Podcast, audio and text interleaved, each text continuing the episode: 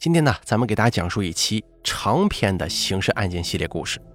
本故事名字叫做《两个油桶盖》。这个案子呢，曾经在 CCTV 一播出过。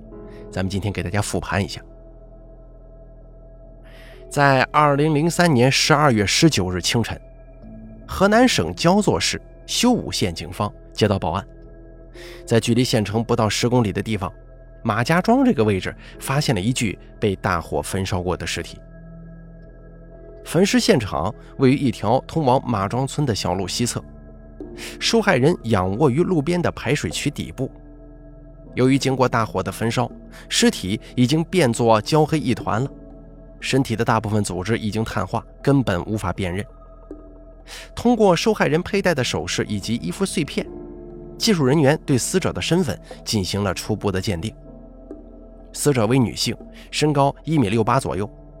在距离尸体不到五米的位置，侦查员发现了一只完整的黑色女士挎包，包内装有一串钥匙。因此，警方推断，死者是出门时遇害的。他包里有钥匙，但里面没有身份证，没有现金，这一点呢，似乎不太合理。除此之外，侦查员在黑色女包内还发现了名牌口红和眉笔，以及一套高档护肤品，价格不菲。二零零三年，修武地区人均收入不高，大部分女性呢都没有化妆的习惯，而焚尸案中的死者却偏偏随身携带着整套的高档化妆品。那么他到底是做什么的呢？很快，法医对受害人的尸体进行了尸检，在死者气管和胃里面没有发现炭灰等异物，推断呢是死后焚尸的。尸体上没有机械性损伤，但是有窒息的征象，不排除机械性窒息死亡的可能。根据尸检报告，警方确定马庄村的这条水渠是第二作案现场，凶手极有可能是趁死者不备，用绳子勒其颈部，直至其死亡之后抛尸焚尸。同时呢，警方推测这起案件极有可能是熟人作案，之所以要杀人，要焚尸。正是因为受害人与嫌疑人有着千丝万缕的联系。尽管焚尸现场附近全是荒地，但这个位置距离马庄村只有不到三百米，而朝着这条大路一直向前不过一千米，就是修武县周庄派出所。派出所附近发生了焚尸案，这样的事情就像是长了翅膀一样，一时间在整个焦作地区引起了轩然大波。那个被残忍杀害的女人究竟是谁？在焚尸现场右手边是通往马庄村的一条主干道。警方赶到这里的时候啊，由于围观群众太多了，现场到处都是车轮的痕迹和脚印，现场已经被破坏。但警方还是在发现尸体的水渠靠近公路的一侧找到了一个塑料瓶盖，这个盖子有非常浓烈的汽油味。警方推测，凶手在焚烧尸体的时候，应该是带了一壶汽油。这个黑色的女士挎包，除了一些普通的女性用品之外，居然还有一盒壮阳药。死者是一名打扮时髦而且有一定经济基础的女性，但是什么样的女性会在包里装一盒壮阳药呢？警方推测，死者的经济来源会不会跟色情活动有关？而他的死是不是又源于一段感情的纠葛呢？在靠近公路的另一侧，侦查员同样发现了另外一个瓶盖，也有很强烈的汽油味道。不过，从尸体烧过的状况来判断，应该用不了太多的汽油，而且其他地方也没有看到倾倒汽油的状况。如果用不了那么多汽油，凶手为什么会带两个汽油桶到现场呢？河南省修武县虽然面积不大，但是由于著名的风景旅游区云台山就在其辖区之内，国内前来旅游的人是络绎不绝的。而与修武县邻近的是河南省西北部重镇焦作。作为河南省西北部的重镇，常住人口当时超过了三百万，而且还有相当数量的流动人口，其中很多人都单枪匹马外出打工。如果死者就是其中一个，这无疑会给调查工作增加很大的难度。由于死者打扮时髦，消费层次比较高，还随身携带一盒壮阳药，很可能是娱乐场所的工作人员。所以，警方集中对修武和焦作两地的娱乐场所展开排查，查看有没有近期失踪、无故不来上班的人员。经过两天的排查，警方掌握了一条重要的线索：有人反映，焦作一家 KTV 有一个叫卢梅的人失踪了。经过比对，身高、体态跟死者很是相似。卢梅，贵州人，三十岁。失踪前是在焦作的一个 KTV 做领班，人不仅打扮时髦，而且善于交际，身边有不少追求者。发现尸体五天前，她同居男友贾四报案卢梅失踪。在听说马庄村有焚尸案发生之后，贾四一口咬定受害人就是自己的女友卢梅，并且直接把矛头指向一个叫做李广发的男人。警方试图寻找李广发了解情况。却发现，早在卢梅失踪之前，李广发就神秘失踪了。那么，为什么卢梅的男朋友贾四一口咬定受害人就是自己的女朋友呢？他是又如何知道李广发就是凶手的？李广发又去了哪里？贾四说自己跟女友卢梅的关系一直很好。几个月前，李广发突然出现，并疯狂地追求卢梅，尽管卢梅一直在拒绝。但是李广发却一直纠缠，所以李广发很可能因爱生恨，对卢梅痛下杀手。但是经过警方调查，事实并不像贾四所说。李广发是焦作的一名园艺工人，胆小怕事，并不像是能够做出杀人焚尸事情的人。有一知情人说，李广发跟卢梅早就住在一起，并且准备结婚。所以李广发没有杀害卢梅的动机，反而是贾四最近跟卢梅的关系挺紧张的，两个人因为李广发的事儿多次发生争吵。一个女人，两个男人，一段纠缠不清的三角恋。在这当中，如果卢梅真的是案件中的死者，而李广发又是一个老实巴交的人，是不是二人的关系让贾四忍无可忍？最终让贾四对李广发下手，贾四用卢梅的手机约李广发出来见面，然后将其杀死。但是这件事情没想到让卢梅发现了，并且还威胁要报警。贾四一不做二不休，把女友卢梅也活活的勒死。真相会是这样吗？警方对贾四进行了重点排查，但结果出乎所有人预料。贾四案发当天在外地送货，没有时间作案。为了查明真相，负责调查这条线索的警察，一方面抓紧调查李广发的去向，另一方面与贵州警方取得联络，希望能够联系到卢梅的家人。然而就在这个时候，李广发跟卢梅竟然同时出现了。原来两个人私奔了，家里人不停给他们打电话，迫于压力，两个人只得现身。卢梅说自己孤身在河南打拼，背井离乡，一直以来呢都希望能够找到一个可以依靠终身的人。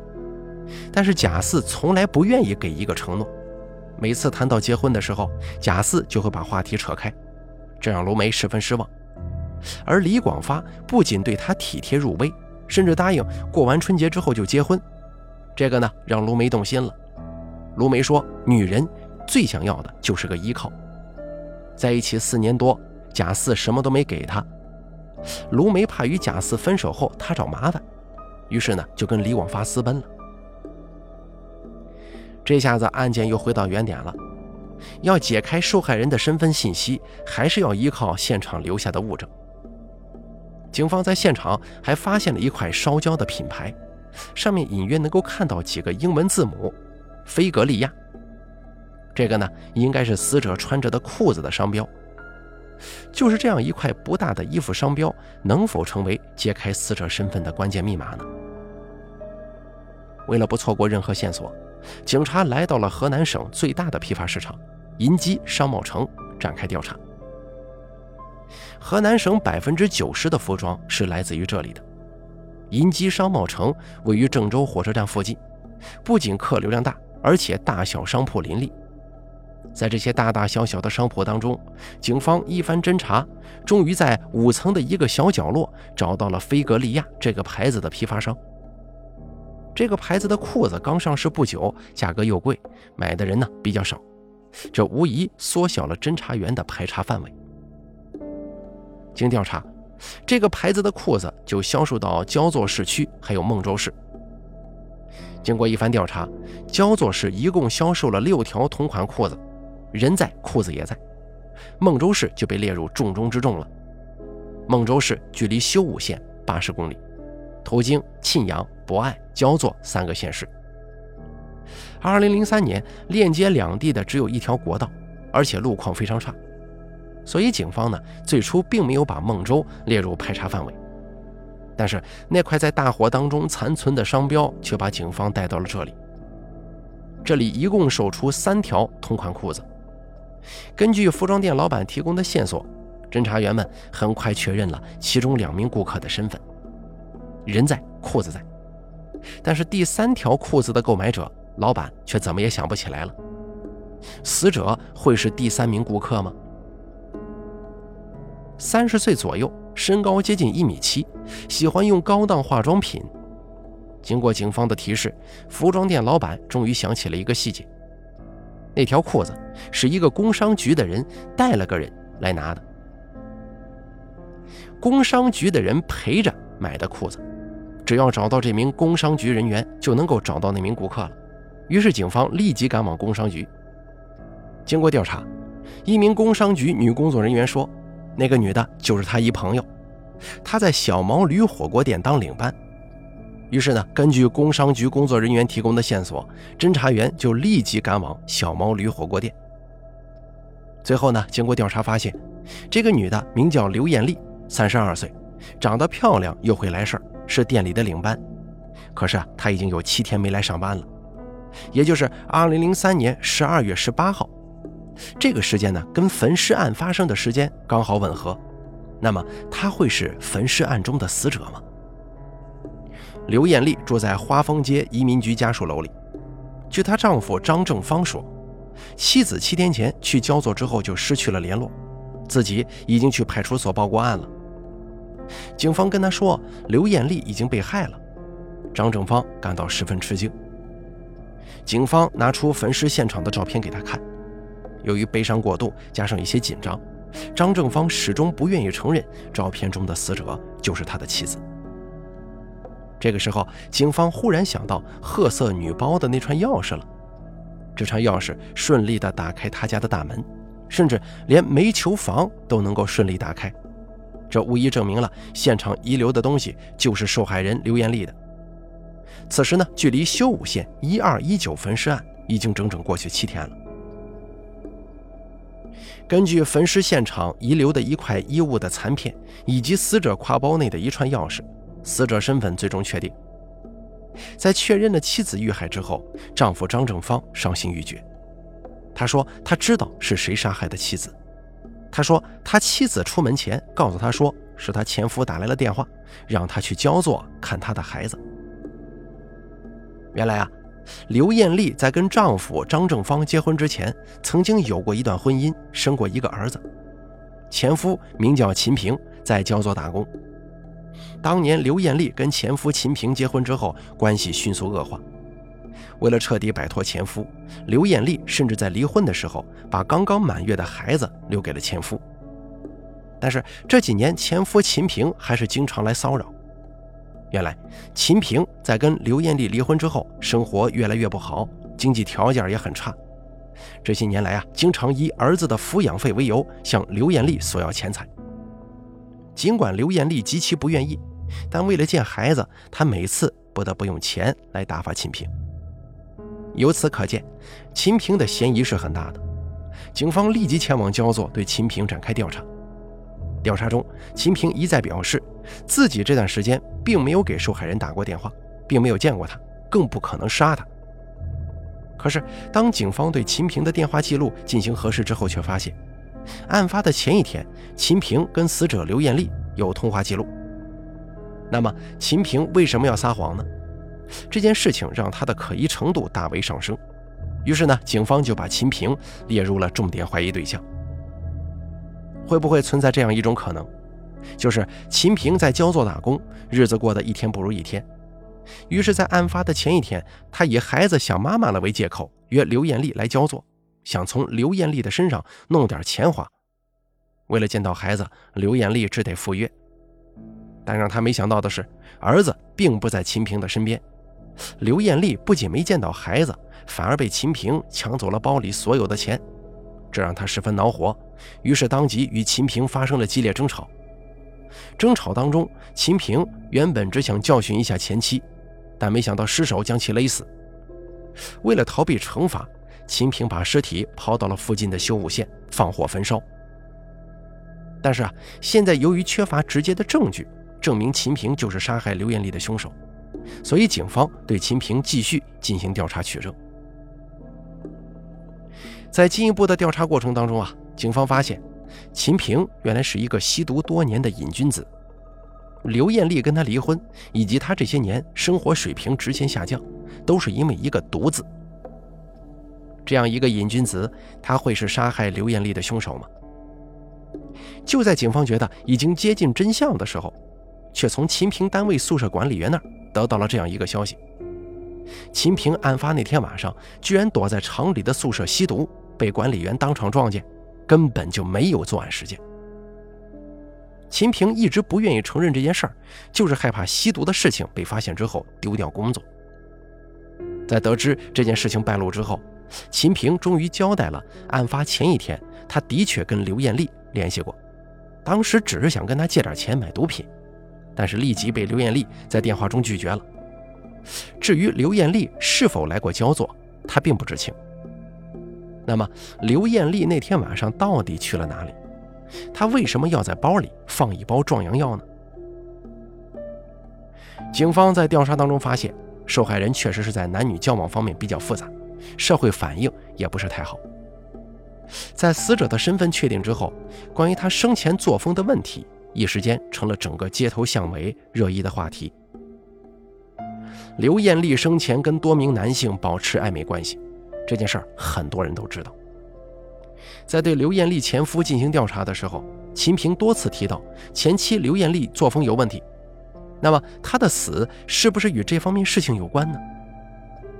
一个有着诸多桃色新闻的女人，一个临死前包里还装有壮阳药的女人，她的死似乎很容易让人想到的是情杀，而那些跟死者保持暧昧关系的男性，很可能就是杀人凶手。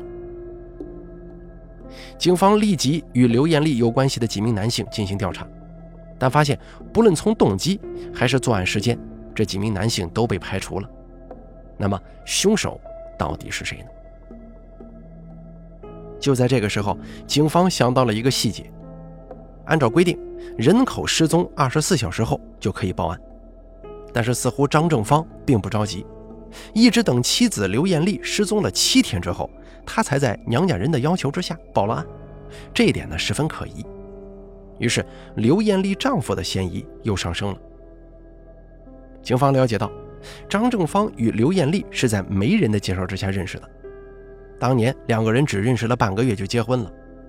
婚后由于经济问题，两个人经常吵架，夫妻二人开了个店，却赔得血本无归。也正是从那个时候开始，刘艳丽就频繁地出远门，好几天不回家。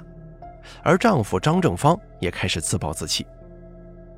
警方怀疑会不会是两个人感情一直不太好，而关于妻子的风言风语更是让张正芳丢尽了颜面，二人为此经常吵架。案发当天，刘艳丽又打扮得花枝招展地出门，张正芳上前阻挠，发生激烈争吵，张正芳一气之下把妻子活活勒死。为了掩盖自己的罪行，他一直等到深夜才开着车把妻子的尸体运送到距离孟州八十公里的修武县境内，抛尸焚尸。而在完成整个犯罪过程之后，张正芳开始编制一套完整的脱罪剧本，直到七天后，他才以受害人家属的身份报案，并配合警方调查。可是侦查员发现张正芳并没有车，他是怎么把尸体抛到八十公里之外的地方的呢？经过调查得知，张正芳的外甥有一辆红色昌河车，根据邻居们介绍，案发那天晚上车子就停在了张正芳家的楼下。那么张正芳会不会正是用这辆车跑的尸呢？张正芳的外甥说：“没有，那天晚上我跟几个朋友在他家喝酒，他喝多了，早早的就上床睡了，根本不可能开我的车呀。”外甥说自己也喝多了，所以当天晚上就住在了张正芳家里。考虑到与张正芳的亲属关系，加上那天晚上他也喝了很多的酒，意识并不一定很清楚，所以仅凭他的一面之词，并不足以洗脱张正芳的嫌疑。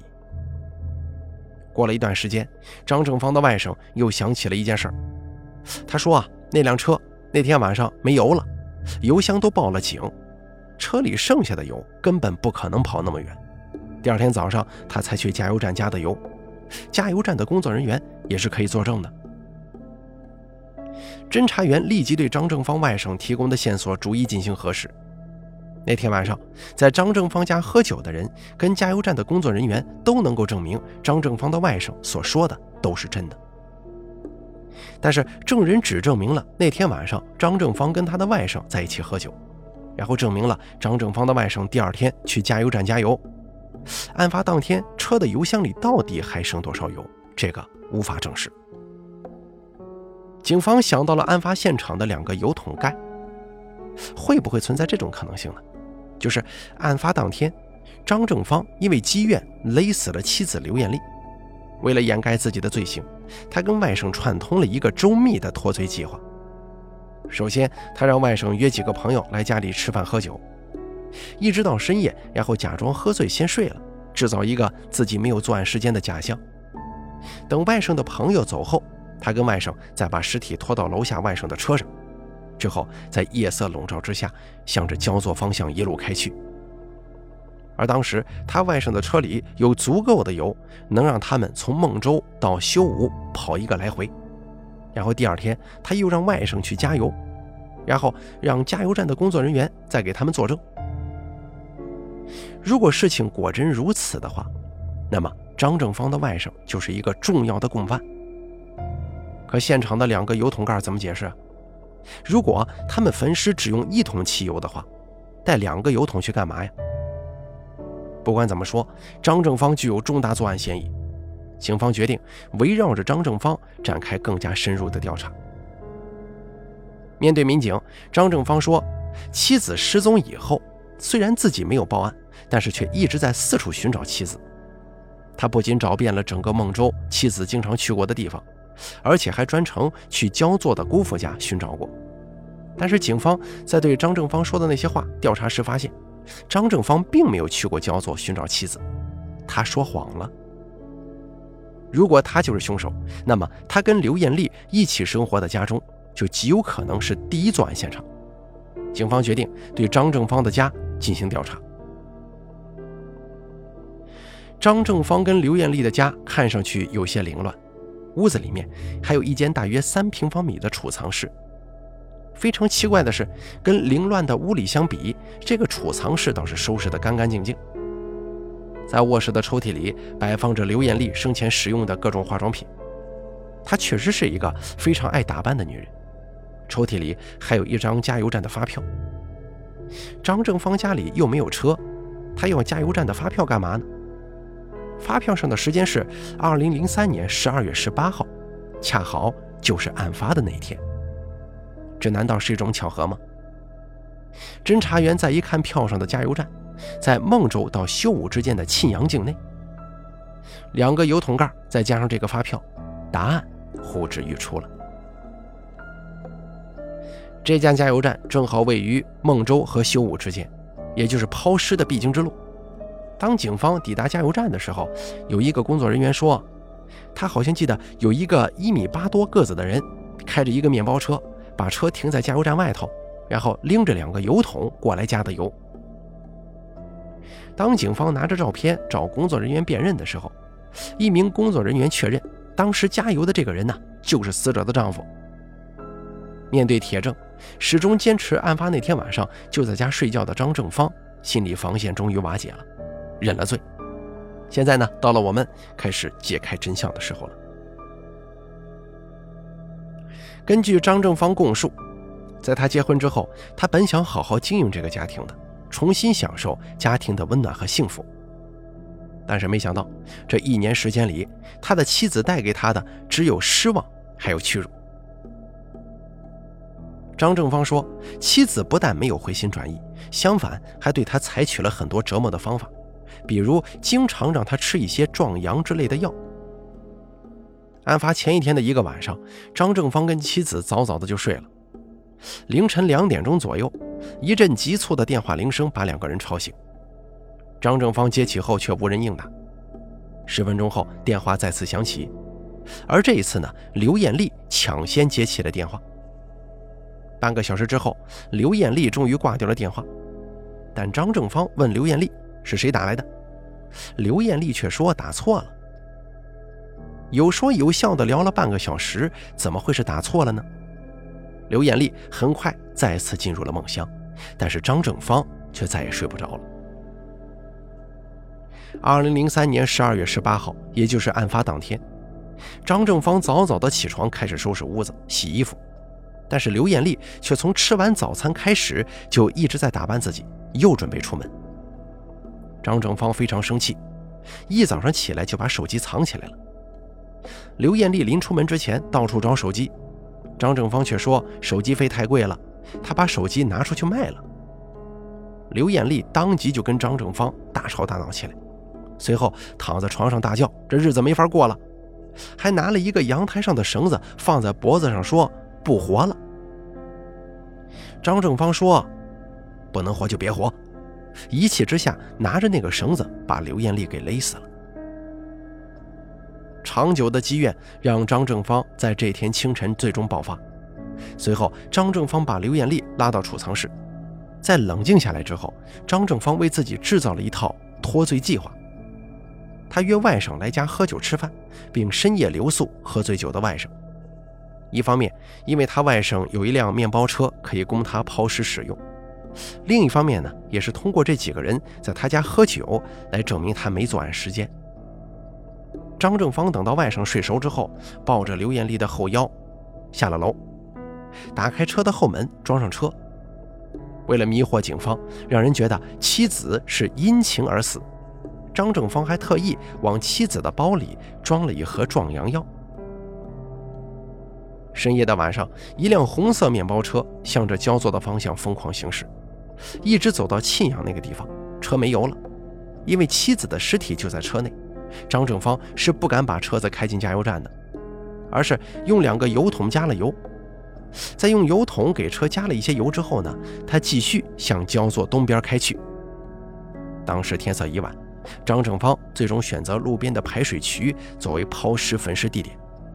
他把这一小桶油浇在了妻子的尸体上，又把大桶当中剩下的油浇了一些。在整个过程当中，两个油桶的盖子先后掉落在了现场。回到家之后，张正芳又把大桶里剩下的油加到了汽车的油箱里，让油表回到了他外甥来时的状态，制造了一个一晚上没人开车的假象。在跟刘艳丽一起生活了一年多的家中，张正芳指认了杀人现场。随后呢，在张正芳的家中，警方找到了勒死刘艳丽的一段电线，并且在他们家楼下的库房里找到了那两只没有盖子的汽油壶。二零零四年七月五号，河南省焦作市中级人民法院作出判决，张正芳犯故意杀人罪，被判处死刑。二零零五年一月十四日，张正芳被执行死刑。如果张正芳在一开始发现妻子不忠的时候就能用离婚来解决问题，那么后果就不是这样了。但张正芳认为自己离过一回婚，如果再离婚的话，肯定被人笑话，被人看不起。案发后，很多人同情张正芳，但张正芳采取的方式是法律所不允许的。在法律和面子之间，张正芳最终选择了面子，而也正是因为面子，最终毁灭了自己。好了，咱们今天的刑事案件系列故事就说到这儿了，感谢您的收听，咱们下期再见。